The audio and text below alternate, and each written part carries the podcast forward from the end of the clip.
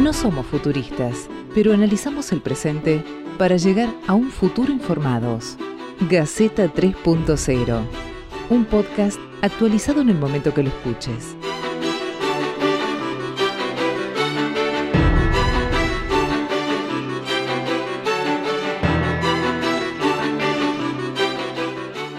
Bienvenidos, episodio número 19 de Gaceta 3.0 este podcast federal que estamos haciendo amigos, colegas periodistas de todo el país, en, la que, en el que estamos tratando de analizar la realidad o lo que nos está sucediendo en la actualidad, la coyuntura que nos atraviesa a todos con la pandemia, y tratar de adivinar o vislumbrar o ver qué nos pasa o qué nos va a pasar en el futuro cuando esto se termina, si es que se termina eh, la pandemia o tendremos que convivir con ella mucho tiempo más, si viene la vacuna, no viene la vacuna, y nosotros tratamos de analizar algunos temas puntuales que nos tomamos este, eh, este trabajito episodio a episodio. En este número 19 vamos a repetir un tema que ya hablamos en el primer episodio, allá por abril, cuando la cosa todavía estaba en pañales.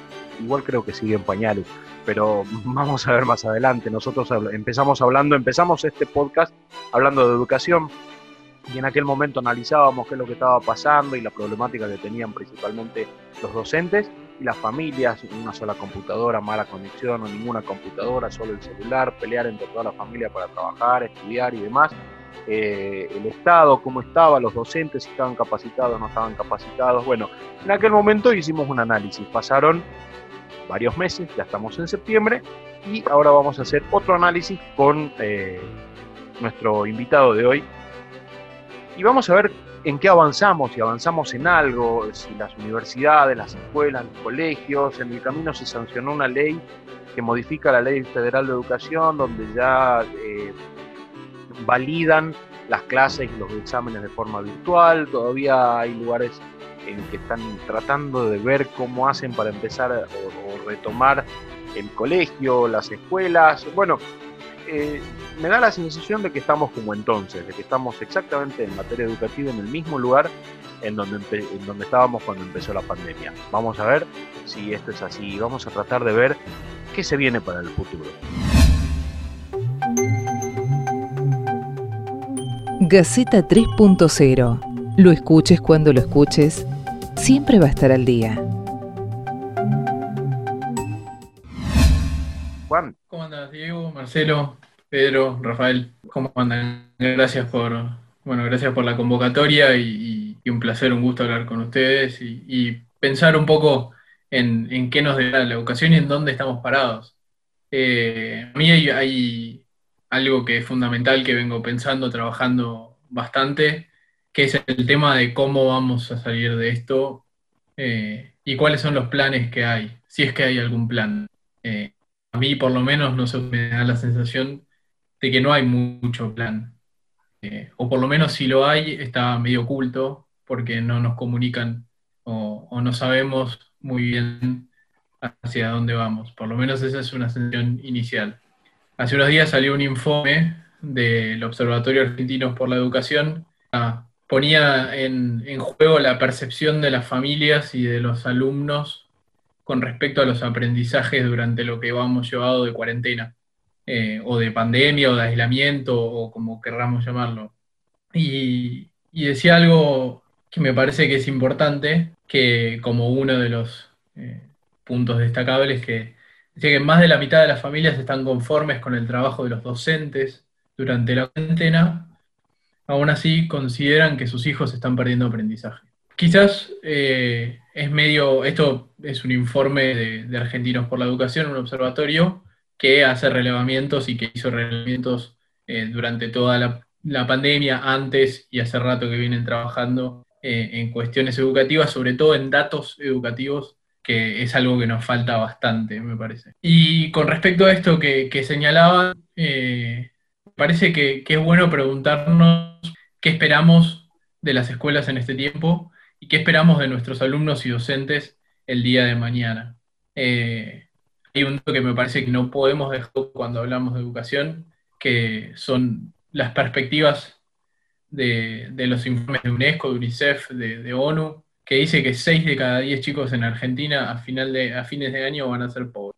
Eso me parece que con respecto a, lo educativo es fundamental pensarlo, porque esos 6 de cada 10 que van a vivir bajo la línea de la pobreza van a ser los que en unos años van a salir al mercado laboral o, van a tener que, que estar preparados para, para vivir en la Argentina que les quede. Entonces, ¿qué Argentina les va a quedar? ¿Qué estamos preparando? ¿Y, qué educación queremos para ellos? ¿Cómo vamos a recuperar eh, todo lo que ciertamente se perdió en este tiempo? Que va más allá de los contenidos. Más de la mitad están de acuerdo con el trabajo o están agradecidos con el trabajo de los docentes, pero estamos todos más o menos de acuerdo, pareciera que hay un consenso generalizado en que se perdió mucho de lo que se podría haber dado si eh, nada de esto hubiera pasado. Es evidente, eso es bastante novedad. Bueno, ¿cuáles son esas cosas que se perdieron? Me parece que habría que preguntarse. ¿Y cómo vamos a hacer para eh, salir a flote o, hacer resurgir eso que nos pusimos de acuerdo que se perdió? Juan, teniendo en cuenta tu experiencia y, todo el trabajo que vienes haciendo, eh, primero, bueno, ¿qué es lo que se debería hacer y, cómo impactó ¿no? la falta de recursos por ahí en materia tecnológica, teniendo en cuenta que se adelantó un poco, ¿no? La tecnología, las nuevas formas de enseñanza, las nuevas modalidades, estos cambios, teniendo en cuenta también que el sistema educativo es como que es muy arcaico, ¿no? Eh, pensado para, otra era. Sí, yo creo que, a ver, eh, hay que decisiones a corto, largo y mediano plazo. ¿sí? En el largo plazo no solemos pensar, es una realidad. Nos cuesta mucho pensar hacia adelante en, el, en mucho tiempo hay algo que una vez me había dicho un profesor que me pareció muy importante eh, en la universidad, que era que nosotros estamos educando a personas que se van a jubilar dentro de por lo menos 50 años. Entonces tenemos que pensar en esos 50 años qué va a pasar con ese trayecto eh, laboral, pedagógico, educativo de toda esa gente, porque nosotros no vamos a estar.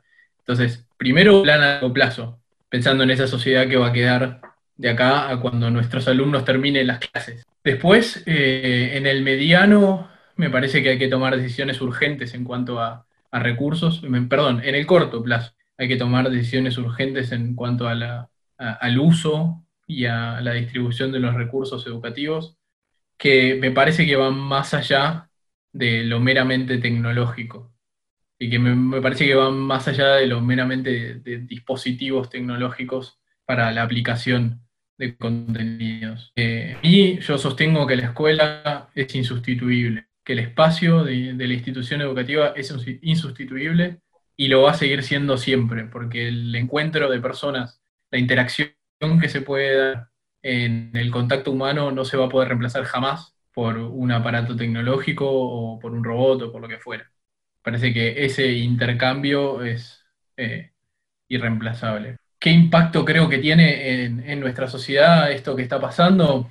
Me parece que, se perdió mucho de, mucho tiempo o se perdió mucha posibilidad de ahondar en habilidades sociales para nuestros alumnos.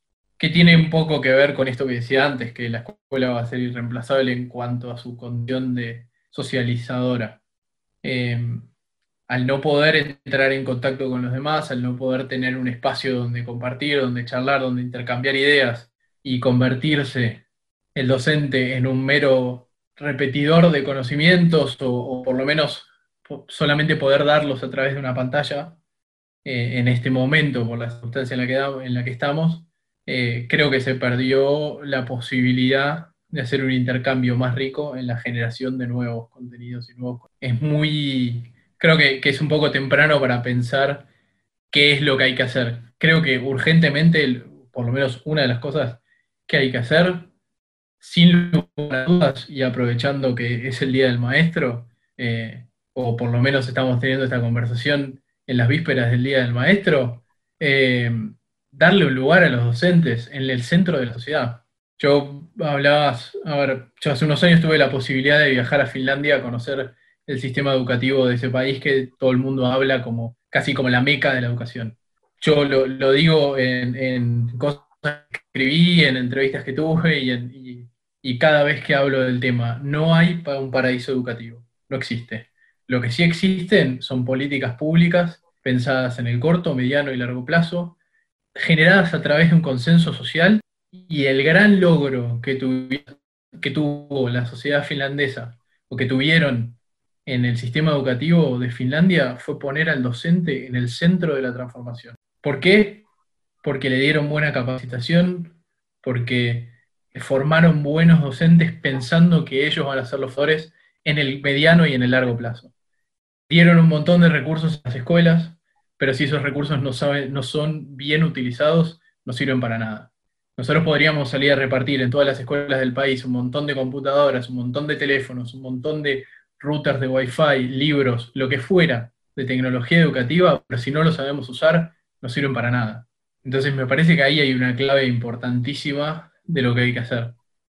Darle lugar no solo desde lo discursivo, desde lo oficial o, desde los trofeos de bronce que después se oxidan y que no sirven para nada, eh, sino desde lo económico y desde lo profesional a la profesión docente fundamental. Yo, eh, hay, un par de cosas que me llaman la atención. Digo, la escuela como, como espacio contenedor eh, me parece que eh, es importantísimo y eso no se va a perder.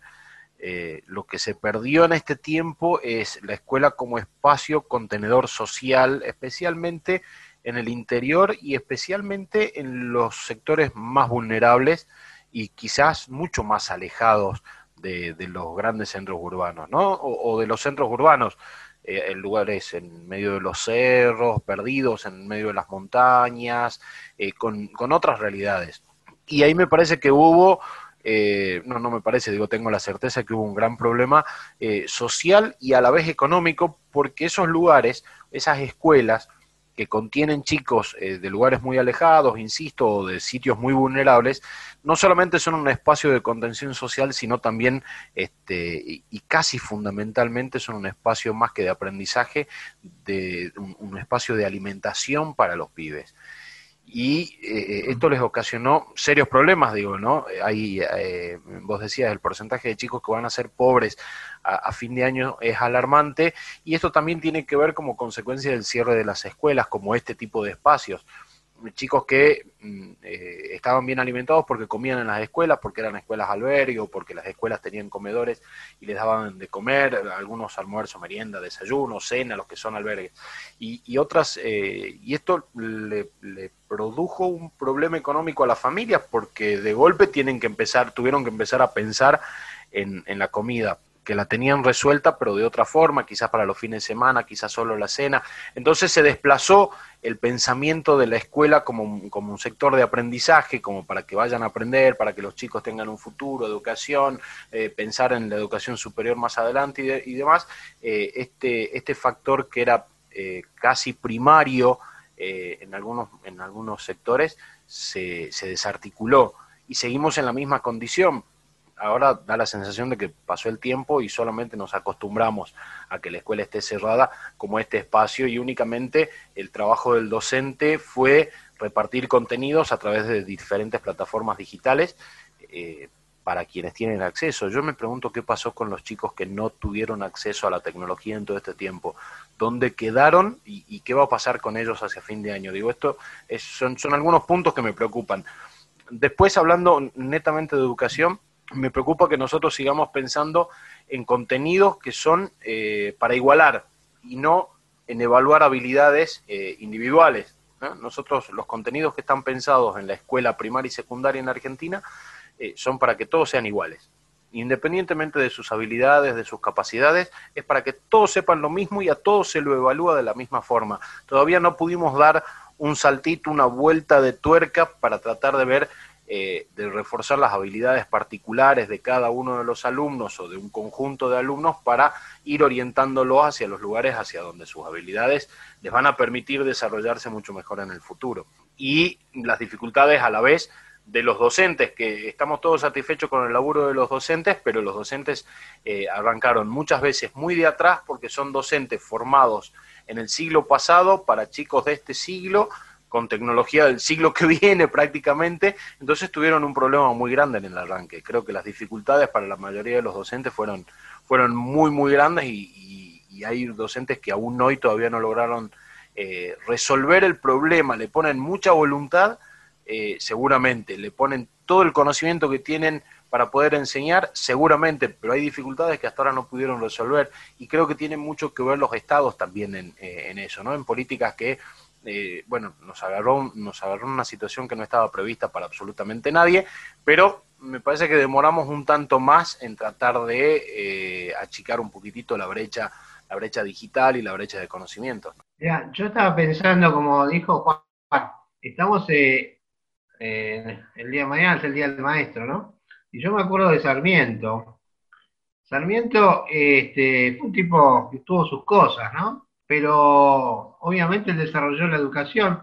Y, y, lo primero, una de las primeras cosas que hizo al ver que en el país no había muchos maestros es, entre comillas, importó maestros, ¿no? maestros capacitados. Y, fíjate lo que pasó, el desarrollo de la educación y después la Argentina llegó a tener un estándar de educación de los mejores de América y de los mejores del mundo. Y yo creo que el puntapié inicial lo dio él. ¿Eh? Después por 50 años tuvimos un nivel educativo enorme, después se fue perdiendo. Entonces, este, y qué importante, como dijo Juan, tener maestros capacitados. respecto a este año, yo creo que es un año, tengo prácticamente perdido pero se perdió mucho. Eh, eh, yo sé que hay chicos que, por ejemplo, están sufriendo porque quieren estar con sus compañeros. Y, verlos a través de la pantallita, sí, es lindo, pero quieren estar con ellos, tocarlos, darle la mano, darle sus besos. Y, eso, la verdad, que los resiente a los chicos, los pone, los pone mal, mal. Y están perdiendo la educación, ¿no? Saber socializarse, hablar con otra gente, no solo aprender este, las tablas, sino aprender a estar, estar con otra gente. Y eso, eso se perdió. Y, a nivel, no todo no solo a nivel este, primario, a nivel secundario, yo, soy docente universitario y este año se perdió, el año, se perdió el año, yo soy docente de la Facultad de Medicina y prácticamente este año se perdió.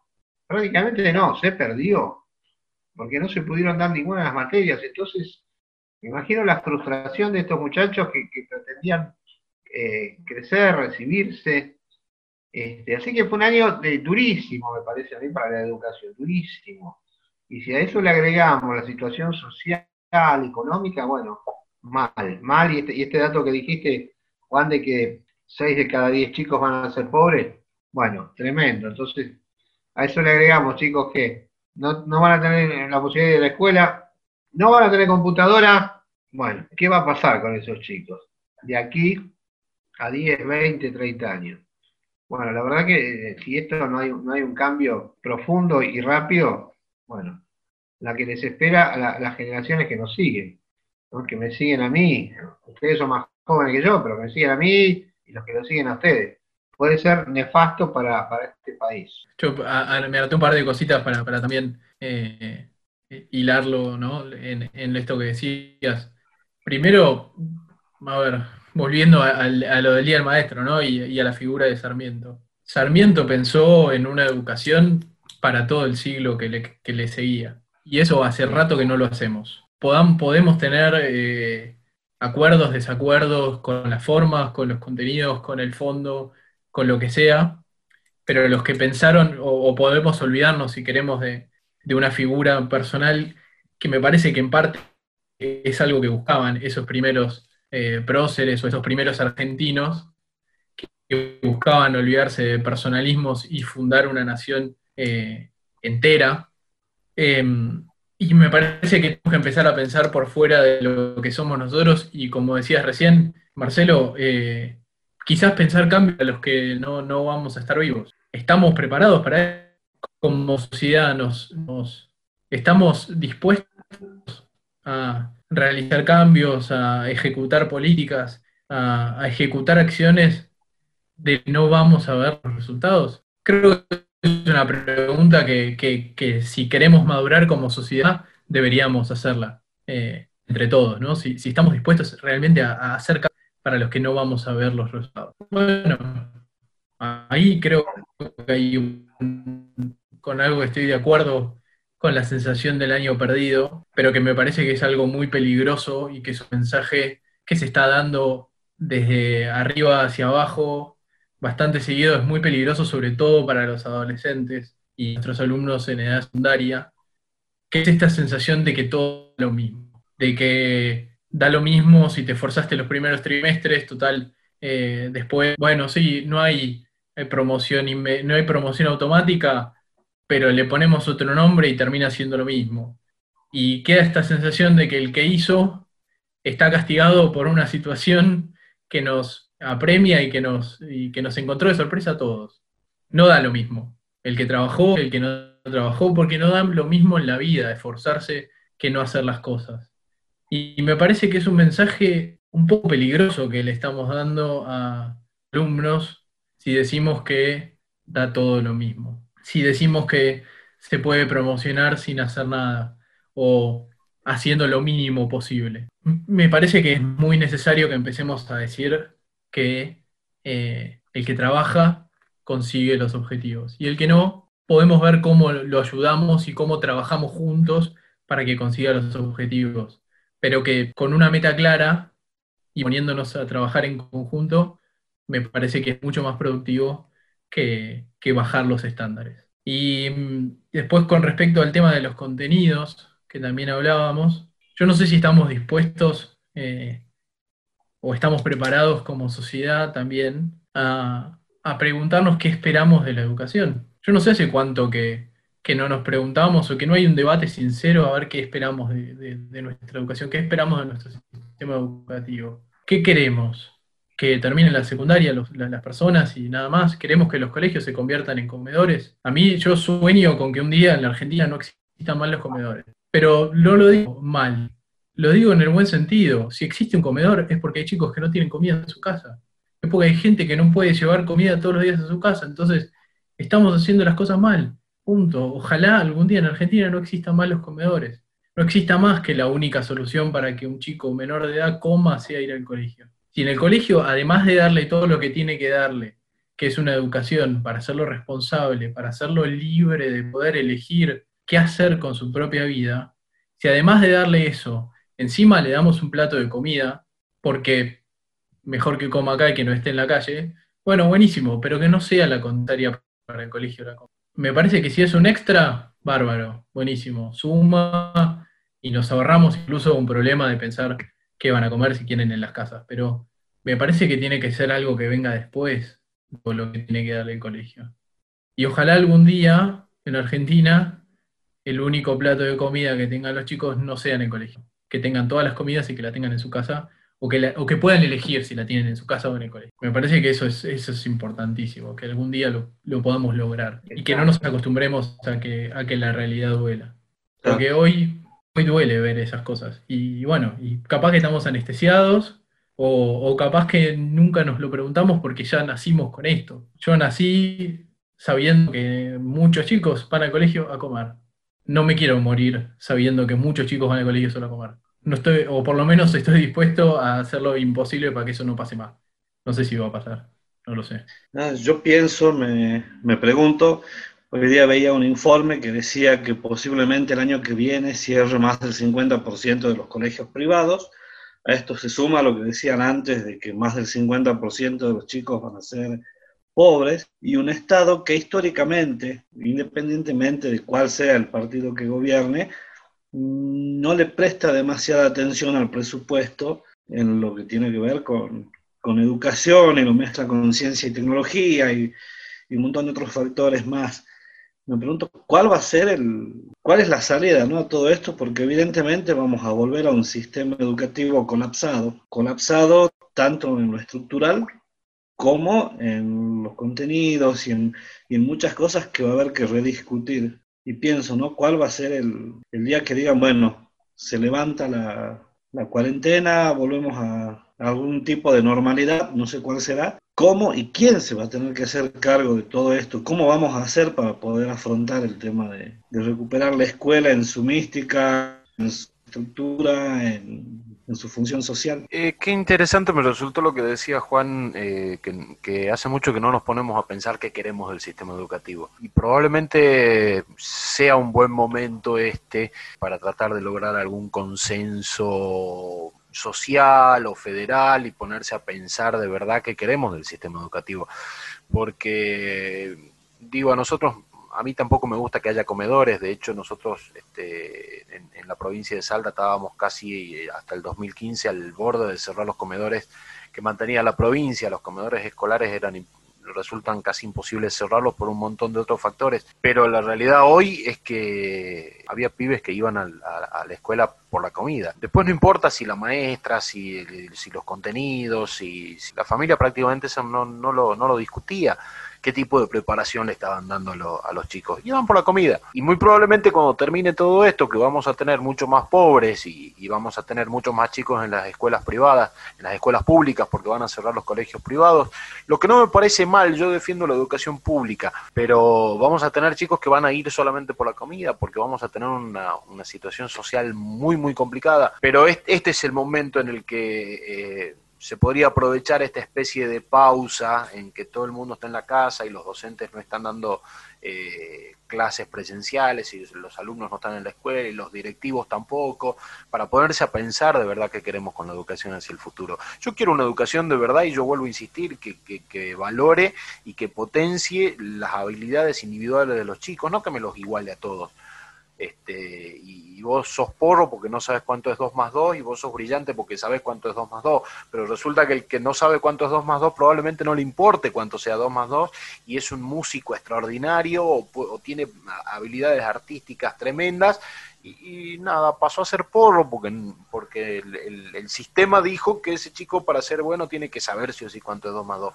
Entonces, eh, es algo que me pregunto yo y que me lo planteo yo, probablemente eh, en algún ámbito y ojalá, y nosotros no lo sepamos, pero ojalá haya gente que esté discutiendo este tipo de cosas y, el año que viene nos sorprendemos y empecemos a ver...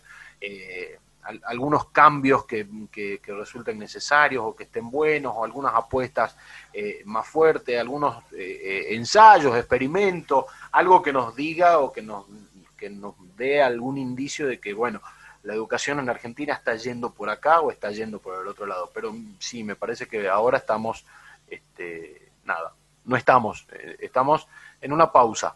Probablemente no, no esté el año perdido porque los contenidos medios se están dando, algunos más, otros menos, por ahí depende el docente, el colegio, el alumno, etcétera, pero los contenidos se van a terminar dando como, como estaba planificado, como si fuera presencial.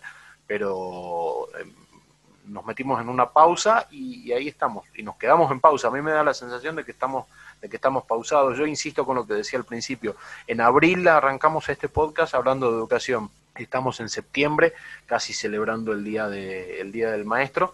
Volvemos a hablar de educación y estamos en las mismas condiciones que en abril. Probablemente se hayan entregado algunas notebooks más, probablemente hayan ampliado la, la, conectividad eh, en algunos sectores, probablemente, pero en líneas generales estamos en el mismo lugar. Ahí es donde hablamos de igualdad y no de equidad, ¿no? Trataba de que los conceptos para igual, para que aprendan lo mismo por una cosa y otro para eh, en eso coincido. Y ahora te punto visto por el mundo. ¿Qué nos hace falta para, eh, para esto, ¿no? Para sentarnos a diagramar una, eh, una educación a futuro, como lo ha hecho Sarmiento en su, en su época y que ha servido. Bueno, las etapas han cambiado, los, las eras han cambiado, tenemos nueva tecnología, tenemos nuevas necesidades. ¿Qué hace falta para suplir primero lo que nos hace falta y después para pensar en lo que se viene? ¿Qué hace falta para planificar una educación de aquí a 100 años? Como, a ver, como primer punto, quiero, me parece que coincido en lo que decía Diego. Eh, yo le cambiaría más que pausa a pasividad la palabra. No estamos pausados, estamos pasivos. Estamos quietos, esperando que alguien lo resuelva. O esa es la sensación que me, que me da, ¿no? Como sociedad estamos esperando que alguien lo haga, nos, nos queda cómoda la pausa a veces, nos queda cómodo el, bueno, alguien lo va a hacer o lo vamos a lograr de una manera y, quedamos en una pasividad. Eh, el, mentor de Sarmiento, el que lo ayudó a traer eh, maestras de Estados Unidos, decía que, que si, queremos saber cuánto le importa a una sociedad su educación, no miremos qué dice, sino lo que hace. Él lo decía en un congreso en Estados Unidos en 1840 y creo que todavía se puede aplicar a nosotros en el día de hoy. Si a si, ¿qué, ¿Qué importancia se le da en un país a una educación tiene más que ver con lo que se hace que con lo que se dice. todos estamos de acuerdo con que es importante, ahora no estamos, eh, no, no tenemos la disposición de sentarnos a conversar acerca de ese tema. Entonces, bueno, eso muestra a las claras la importancia que le damos, cero. No le damos importancia. ¿Por qué? Creo que de vuelta lo mismo, no lo vamos a ver. Entonces, como no lo vamos a ver, tanto no nos molesta. O en principio, tanto no nos mueve la aguja. Eh, creo que lo que nos hace falta para poder sentarnos y hacerlo es tomar una decisión y, dejarnos, dejar de lado, si se quiere, esa pasividad y hacerlo. Me parece que, la única posibilidad de hacerlo es efectivamente haciéndolo. Eh, no sé si hay muchas recetas, muchos, muchos eh, procesos prepautados o, preestablecidos para hacer las cosas. Eh, creo que la prueba y el error es lo que viene funcionando hasta ahora en casi todo, en todo el mundo y a lo largo de la historia. Entonces, ¿por qué tenemos tanto miedo a equivocarnos? Me parece también, ¿no? Eh, Ken Robinson, que es un educador que, bueno, falleció hace un par de semanas, un grandísimo educador y un grandísimo pensador de, de la escuela nueva y de la, de la innovación educativa, decía que si no estamos dispuestos a equivocarnos, entonces no podemos hacer nada. Si no nos podemos equivocar, entonces no podemos hacer nada. Bueno, con esto pasa lo mismo. A ver, me da la sensación de que no hay respuestas con el principio de la pandemia, con los principios de los, de los cuestionamientos que se pueden hacer en torno a la educación desde el principio de la pandemia, porque no tenemos la no nos animamos a equivocarnos. ¿Por qué, están con, ¿Por qué no podemos pensar en probar en ciertos lugares con volver a clase? En ciertos lugares donde quizás no hay circulación eh, comunitaria del virus, donde la circulación quizás no, ¿por qué no se puede hacer pruebas piloto? Está bien, puede sonar raro porque hay vidas en juego, hay una enfermedad que es altamente contagiosa y todo lo que ya sabemos. Estoy 100% de acuerdo en que hay que preservar la salud. Pero si sabemos que hay riesgos minimizables, ¿por qué no nos animamos a intentarlo? Y si hay que volver para atrás, se vuelve para atrás. Me parece que, si, no, no, si no podemos equivocarnos, no podemos hacer nada. Estoy 100% decía Ken Robinson. Y, me parece que, hay una central eh, en torno a eso, eh, que también tiene que ver con el rol del Estado y con algo que se hizo muy presente en esta cuarentena, es que tenemos maestros, docentes, tenemos excelentes docentes predispuestos a hacer las cosas, pero no tenemos una autoridad que acompañe.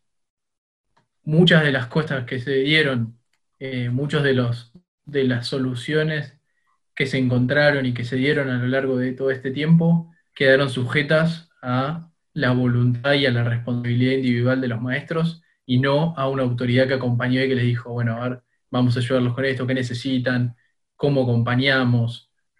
Si el docente no decidía, hay muchos maestros que llaman casa por casa a sus alumnos cuando no están en, en, el Zoom o en cualquiera sea las plataformas, porque saben que no tienen acceso a, recursos tecnológicos o por el motivo que fuera, lo llaman, están presentes, se acercan, si, todo queda sujeto a las eh, voluntades individuales, entonces estamos idos. Y me parece que ahí eh, hay un Estado que quizás, por lo menos en materia educativa, a mí me da la sensación que no se está haciendo cargo de, su lugar. Eh, yo un poco para terminar, un poco siguiendo con Sarmiento y siguiendo con otra cosa. en el siglo, al finales de 1800 tuvimos, creo que la ley 1420, si no me equivoco, que era la ley de educación, que eso hizo que este país llegara creo que a la cumbre. Y esa ley, se, eh, eh, y, la ley esa, el espíritu de esa ley se mantuvo hasta hace 40, 50 años atrás. Después por alguna causa que podemos analizar, nos caímos. Pero ¿por qué pasó esto de la 1420? Porque en ese momento hubo un acuerdo entre muchos sectores que aparte de querer una educación dijeron queremos un proyecto de país. Y como parte de ese proyecto estaba una ley de educación. Y, gracias a eso el país llegó a tener eh, una posición en el mundo que creo que llegamos al quinto puesto en el mundo, de los mejores. Bueno, yo creo que tenemos que volver a eso, porque nos caímos, nos caímos por alguna causa que podemos estar tres días analizando. Yo tengo mi posición, pero no, no, no es para charlarlo en este podcast. Pero tenemos que volver a juntarnos y decir, señores, quiero un proyecto de país así y así. No tapar el agujero, porque nosotros los argentinos este, lo atamos con alambre, somos los, los genios de tapar agujeros. La, la coyuntura, como dicen mucho, la coyuntura. Este, no, no, basta de coyuntura. Hay que hacer un proyecto a largo plazo, a 40, 50 años, no sé, o 20 años, aunque sea, que sea respetado por todos los gobiernos, por este y el que sigue, por más que el que siga no sea del mismo tenor político. Y seguir, seguir por un proyecto de 20, 30 años para adelante.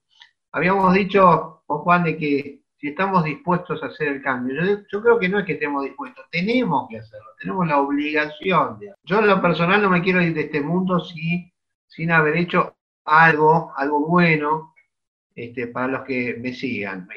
Y creo que eso es una de las cosas. ¿eh? Crear o formar o llegar a un acuerdo a ver qué país queremos de aquí para adelante. Y bueno, a partir de eso me parece que va a salir la educación, cultura, el desarrollo, etcétera, etcétera. Sí, me parece que, a ver, para evaluar una política pública se necesitan entre 15 y 20 años. Entre una ley de educación en, el, en los 90 y la 2006 pasaron menos de 20. Entonces, si bien ya estaba de base eh, de entrada medio complicada por ciertas aplicaciones, la ley en los 90, eh, no, esperamos ni siquiera un tiempo prudente como para, poder evaluar toda la, concreción. Me parece que ahora pasa un poco lo mismo, está muy cerca de la última ley eh, y quedó, ya se está empezando a quedar como un poco vacía porque no respeta quizás esto que decías de, el, espíritu de, la ley original, de la ley 1420. Quizás sea tiempo de sentarnos y empezar a pensar en lo más básico, en lo más elemental y en cómo progresar de acá a los próximos 50 años. Y mantener un camino sostenido y que sea posible fuera de la política partidaria. Porque una cosa es hacer política que beneficie y otra cosa es hacer política partidaria, que pueden ser las metodologías, los métodos, las formas, lo que sea, no importa. Pero estaría bueno que como sociedad también exijamos a nuestros dirigentes que empiecen a pensar más allá de los cuatro años, ocho años. Y pensemos todos, entre todos, un país federal con un proyecto que sea beneficioso para toda la Argentina y no para algunos sectores y nada más. Eh, bueno, por mí simplemente eh, esperar, ¿no?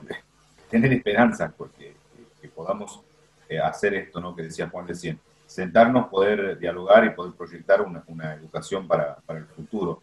Creo, a mi entender, y en base a lo que, porque también eh, me recibí de docente, en fin, si bien no ejerzo, pero el, periodismo por ahí te va dando este, este espectro para ir conociendo varias cosas. Eh, la base de todos los problemas en una sociedad me parece que es la educación y es lo que está pasando en estos momentos. Si solucionamos eso, eh, me parece que vamos a solucionar los otros problemas como la inseguridad, el hambre, etcétera, etcétera. Eh, espero y tengo esperanzas de que podamos llegar a, ese, a darle una solución. Pensando en, qué es lo que va a pasar, este, con preocupación, pero también con mucha expectativa de que, de que esta pasividad se revierta en algún momento y podamos empezar a tener una escuela que, que empieza no solamente como lugar de transmisión de conocimientos, sino como un núcleo del desarrollo social a partir del vínculo de todos los actores de la educación, que son todos en realidad, porque todos en algún momento estamos atravesados por lo que la escuela significa, ¿no? Y que eh, podamos integrarnos como sociedad un poco más a esta institución que es tan, tan fundamental para cualquier construcción social que pretendamos hacer. Bueno, yo particularmente me vuelvo a quedar otra vez y otro episodio más con más dudas que certezas. Eh, lo único que espero y trato de ser optimista es que en algún momento de verdad, eh, más antes que más tarde, podamos hacer algún, alguna, algún consenso nacional para proyectar un, sistema educativo eh, nuevo o, más moderno o adaptable, eh, en el que de verdad la escuela no sea solamente un comedor, que, los chicos amen ir a la escuela y no por la capacidad única de su docente, sino por lo que le van a dar en la escuela, que cuando se termine la pandemia la escuela vuelva a ser este, sí ese gran contenedor social, ese gran espacio para socializar y para aprender otro tipo de, habilidades, porque hemos visto, insisto, eh, algunos más, otros menos, pero hemos visto que si no está la escuela, los chicos pueden, algunos con más dificultades, otros con menos, pueden aprender. Eh, pero lo que te da la escuela en, en la formación humana no te la da la virtualidad, no te la da Zoom, Meet, de, WhatsApp o, como sea que cada docente se la haya rebuscado para poder enseñar. Eh, espero que el sistema educativo argentino de verdad vuelva a ser eh, protagonista o, de avanzada o de vanguardia, que ponga, eh, sí, me parece que los docentes tienen que ser eh, el eje fundamental para cualquier política educativa y no estoy hablando únicamente de salarios, porque si no parece que cada vez que hablamos de educación discutimos salario docente y ahí se termina. Estoy hablando de calidad educativa, en empezar a tener docentes mucho más capacitados de los que ya tenemos y docentes con otra cabeza de los que ya tenemos. Eh, creo que el docente va a tener que empezar a capacitarse mucho más en perspectiva de futuro, de qué se va a venir, porque la tecnología nos atropelló y a muchos, por más buena voluntad que tengan, los atropelló por un montón de factores, sean económicos, sociales, este, de edad o de lo que sea, nos llevó puesto a todos.